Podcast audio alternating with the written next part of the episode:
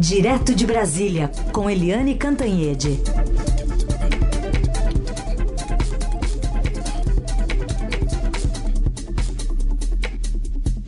Oi, Eliane, bom dia. Bom dia, Heisen, Carolina, ouvintes. Bom dia, Eliane. Bom, a gente tem uma atualização agora da Polícia Rodoviária Federal que informou que há 183 pontos de interdições e 87 bloqueios em 22 estados e no DF. Segundo a corporação, foram liberados 192 pontos em todo o país. Aliás, num tweet mais cedo de Anderson Torres, ministro da Justiça, se posicionando a partir dessa provocação do Tribunal é, Superior Eleitoral, né, do ministro Alexandre de Moraes e também do, do Supremo. Aqui em São Paulo estava todo mundo de olho no acesso ao aeroporto internacional de Guarulhos. E a Polícia Rodoviária Federal acaba de tuitar aqui, atualizando a informação de que foi liberado nos dois sentidos a Hélio Smith. Havia um bloqueio que estava uma operação parecida ali, com poucos manifestantes é, bloqueando algumas faixas, e aí é, prejudicando muitíssimo a vida de quem estava chegando ao aeroporto. Até alguns voos foram cancelados, pelo menos 20 deixaram de, de operar por conta dessa interdição. E é, eu coloco aqui também, Eliane, para ilustrar nossa conversa, algumas manifestações que estão pipocando desde ontem nas redes sociais, por exemplo, do, da, da Polícia Rodoviária Federal, Ricardo Torres, policial que aparece dizendo que recebeu uma ordem, supostamente para desocupar a estrada, e pedindo instruções aos caminhoneiros. O que, é eu faço da vida? Que vocês me orientam para a gente interagir e encontrar a melhor solução para que a gente consiga não sair daqui com ninguém machucado, com ninguém preso ou que prejudique o meu trabalho, qualquer que seja a parte interessada. A manifestação vai... Já em outro registro de Santa Catarina, um policial rodoviário afirma aos manifestantes que recebeu apenas uma ordem: estar ali com eles. A única ordem que nós temos é para estar aqui com vocês.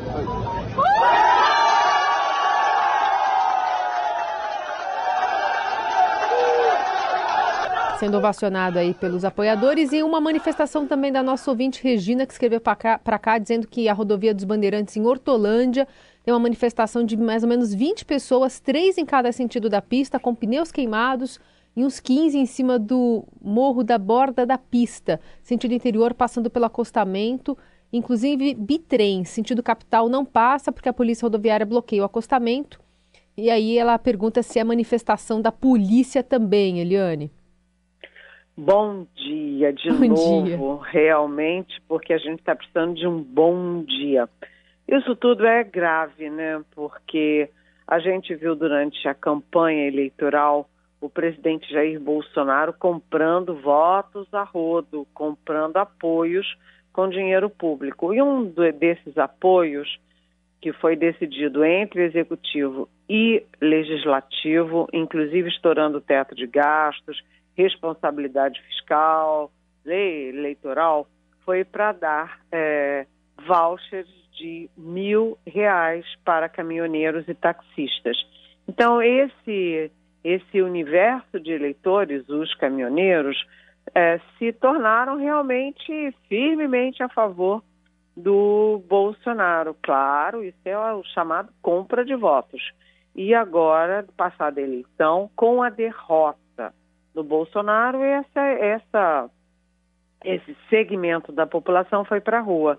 E aí bastam é, 10, 15 caminhoneiros, põe lá os pneus na rua, põe fogo e aí você fecha, bloqueia estradas. Então fica aparecendo uma coisa monumental de milhares, milhões de pessoas, não é. é são grupos, grupelhos, né, que estão bloqueando o país. O, o grave dessa história é que foi realmente serviu de, de rastilho de pólvora, porque 22 estados e Distrito Federal é muita coisa. É, então, você efetivamente pode parar o país e aí você tem.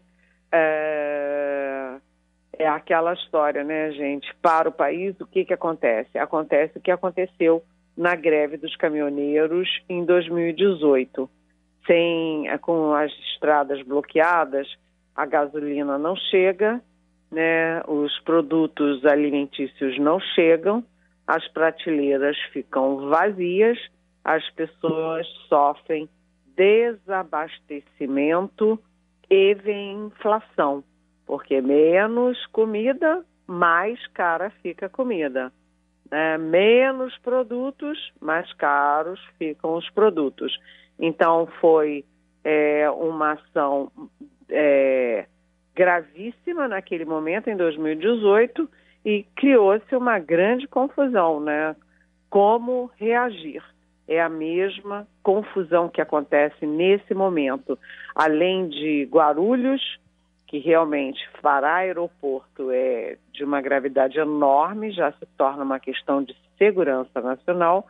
Eu ontem tive relatos de que, por exemplo, é, havia caminhoneiros em torno do quartel-general do Exército em Belo Horizonte, pedindo intervenção militar, essas bobagens todas de golpe, e uh, já me informaram também da área militar que não são só caminhoneiros, porque os caminhoneiros estão servindo de iscas para outros bolsonaristas é, participarem da manifestação. Então é tudo está tudo fora de controle, com um silêncio sepulcral de quem deveria agir, que é a, o governo federal. Só uhum. agora o ministro da Justiça Anderson Torres se manifesta. Demorou 24 horas e a gente precisa saber com que interesse, não é? Certamente. E, Eliane, é, tem uma decisão liminar, até inclusive a pedido da Confederação Nacional dos Transportes, decisão do ministro Alexandre de Moraes, que mandou de, de desbloquear as estradas, é, impôs multa de 100 mil por hora para quem infringir essa determinação e até fala em prisão do diretor-geral da Polícia Federal em caso de descumprimento. Não, e da Polícia de... Federal não, não, a, não. A, Polícia Rodoviária. Rodoviária, Rodoviária Federal. Federal, isso. E aí eh, já tem maioria do STF a favor dessa liminar. Então queria uma avaliação sua, até ouvindo essa pergunta que também está fazendo um ouvinte nosso, o Edson, sobre essa, esse bloqueio das rodovias. Vamos, vamos ouvir o que disse o Edson. Bom dia, Eliane. Bom dia, Heissing. Bom dia, Carolina. Bom dia a todos. A minha pergunta para Eliane é a seguinte: e se fosse favelados que tivessem aí nas ruas protestando contra a morte de alguém ou com alguma intervenção, algum problema que tivesse aí da Polícia Militar, o que será que teria acontecido? Será que teria gás lacrimogênio também, bala de borracha? Que até agora é só conversinha, conivência da Polícia Rodoviária Federal. O que será que está acontecendo com esse país? Sabe que golpe sem a ajuda dos americanos não existe. E eles não vão conseguir. O que, que eles estão querendo? Helene. Pois é. é, é eu acho que o nosso ouvinte está coberto de razão. Se fosse outro tipo de manifestação fechando rodovia, causando tumulto, ameaçando a segurança, a estabilidade nacional, a polícia já tinha agido há muito tempo, não precisava ministro do Supremo, é, presidente do TSE pedir, não precisava nada disso. A polícia ia lá cumprir a sua obrigação, desobstruir as vias, porque é do interesse nacional, do interesse da maioria do direito de ir e vir das pessoas. Então, se tivesse alguém de outro grupo social, já, tinha, já tinham resolvido isso rapidamente, sem ter que chegar às instâncias superiores da justiça. O que está acontecendo? Está acontecendo é que a, o governo Jair Bolsonaro ele interveio nas instituições Aí a gente lembra a denúncia do Sérgio Moro, então ministro da Justiça, de intervenção na Polícia Federal. Então o Bolsonaro rachou a Polícia Federal, rachou a Receita Federal, rachou o Itamaraty, rachou o IBAMA, né, rachou o INPE e rachou também a PRF, Polícia Rodoviária Federal, que sempre foi exemplar e no governo Jair Bolsonaro proporcionou é, momentos, sabe, lamentáveis e chocantes contra a imagem da instituição. A gente teve aquele episódio horroroso de dois policiais jogando um cidadão dentro da mala do carro, jogando gás dentro da mala e o cidadão morreu, um cidadão desarmado.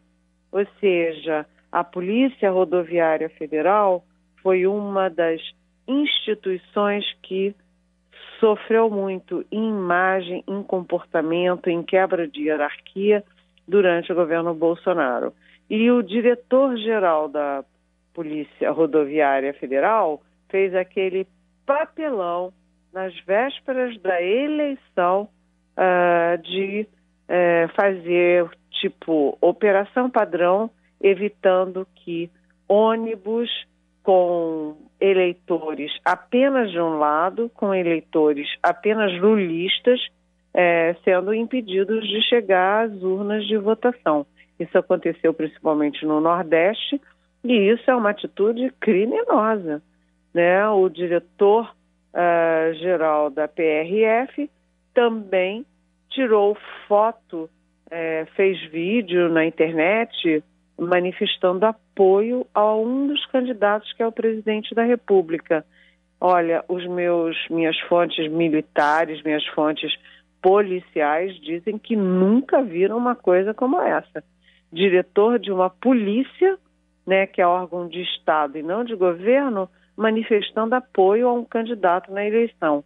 Realmente, gente, é tudo fora de controle e tem que tomar cuidado com essas coisas. O o ministro Alexandre de Moraes recebeu essa manifestação da Confederação Nacional dos Transportes. Veja bem, não foi da esquerda, não foi do PT, não foi do Lula, foi da Confederação Nacional dos Transportes, exigindo a liberação das vias. É. E agora teve uma votação pelo plenário virtual do Supremo que já decide né, a favor da decisão do uh, Alexandre de Moraes. Essa decisão diz multa de 100 mil reais por hora de quem continuar com esse tipo de paralisação e até a prisão do PRF se não cumprir a decisão. Agora, a Justiça fez a parte dela e cobrou do Executivo que fizesse a parte dele. Cobrou que o Anderson Torres, ministro da Justiça do Bolsonaro, agisse como ministro da Justiça do governo e tomasse providências. Ou seja, uma situação grave, lamentável para proteger quem perdeu a eleição. Eliane Cantanhede segue conosco e agora a gente fala um pouquinho mais sobre essa é, transição né, entre um governo e outro, instituída por lei, aliás. Vamos ouvir a manifestação da presidente do Partido dos Trabalhadores, Gleisi Hoffmann. Diz que vai procurar aliados de Bolsonaro. Tem os representantes dos partidos políticos que apoiaram Bolsonaro, nós vamos entrar em contato com eles, temos responsabilidade com o país e queremos fazer com que a coisa seja mais tranquila e razoável possível a bem do Brasil. Tivemos até a manifestação do vice-presidente Hamilton Mourão para o futuro vice-presidente Geraldo Alckmin. Talvez o Palácio do Jaburu comece a ser chamado de Palácio do Chuchu, Eliane. Essa é boa. é, né? É, a coisa anda, né? Porque hum, ontem já teve esse contato elegante do general Hamilton Mourão, que é o vice-presidente do presidente Bolsonaro, com o futuro presidente, que é o Geraldo Alckmin é, vice-presidente do governo, do presidente eleito é, Luiz Inácio Lula da Silva, e os dois conversaram gentilmente, amigavelmente, e o Mourão, inclusive, convidou o Geraldo Alckmin e a Dona Lu para conhecerem o Palácio do Jaburu. O Palácio do Jaburu é a residência oficial do vice-presidente, e é um palácio que eu gosto muito, é muito amplo, cheio de jardins, tem pavões andando soltos, é, emas, patos, é, é, um palácio bem bonito e um prédio, né, a edificação, a casa, é toda aberta, bem aberta. A sala é toda muito aberta e é um palácio realmente muito bonito. Então, o Hamilton Mourão, agora eleito senador, né, já faz o papel institucional de passar o bastão para o seu, seu sucessor na vice-presidência. E o Geraldo Alckmin, sempre muito elegante também, é, provavelmente vai aceitar esse convite, dando uma, vamos dizer, uma lufada de civilidade a essa transição, que é prevista em lei, tem regras, é, tem a montagem das equipes dos dois lados, para que o governo que sai repasse para o governo que chega os dados, as informações, né, abra as gavetas, abra os documentos, os números, para que o próximo presidente possa se organizar, planejar o seu governo. E aí teve também um contato né, do Edinho Silva, que é do comando da campanha do Lula, é, para o chefe da Casa Civil, o ministro Ciro Nogueira. Ciro Nogueira, que é do PP, Partido Popular, que é líder do Centrão, que foi super bolsonarista durante a campanha e agora ele, como um homem público, ele se comporta adequadamente, falando com Edinho Silva que está às ordens para criar as, eh, a equipe do lado do governo e para organizar essa transição. Agora, a, a Gleice Hoffmann, presidente nacional do PT está entrando em contato com o Ciro Nogueira para acertar detalhes, horários, etc., para fazer essa transição. Exatamente o que o país espera para a tranquilidade geral e felicidade geral da nação. Agora, lembrando que a melhor, a mais eficaz e civilizada e elogiada transição foi do Fernando Henrique Cardoso para o Luiz Inácio Lula da Silva em 2002. E os dois eram adversários. Fernando Henrique do PSDB, o Lula do PT, que foram os dois partidos que se enfrentaram no segundo turno, e o Fernando Henrique fez o que devia devidamente fazer. É isso que se espera é, de um líder político, de um estadista. Bom, e, e hoje será que o presidente Bolsonaro fala, Eliane? Pois é, você sabe, Raíssen, ontem as minhas fontes disseram que o presidente Jair Bolsonaro se reuniu com ministros e com os generais do Palácio do Planalto, general Luiz Eduardo Ramos, general Augusto Heleno e o general Walter Braga Neto, que foi candidato a vice na chapa dele, exatamente para acertar isso, porque o presidente Bolsonaro, olha só quantas horas já tem da eleição, 24, já tem quantas horas? 36 horas é, é, da, do resultado das urnas, o reconhecimento oficial do TSE, a manifestação do presidente da Câmara reconhecendo, do presidente do Senado, de uma enxurrada de presidentes e primeiros ministros do mundo desenvolvido e democrático afora,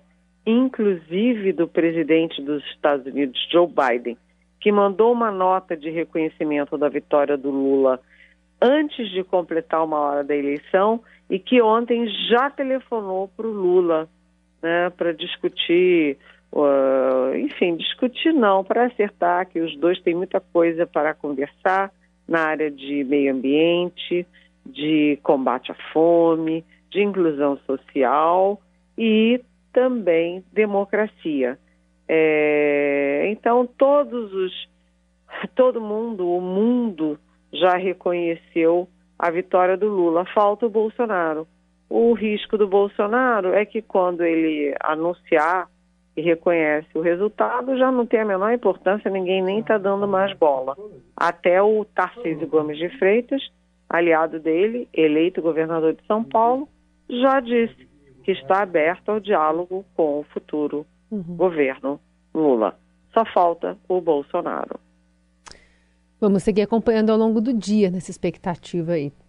Eliane, obrigada por hoje. Boa terça-feira para você. Até amanhã. Beijão.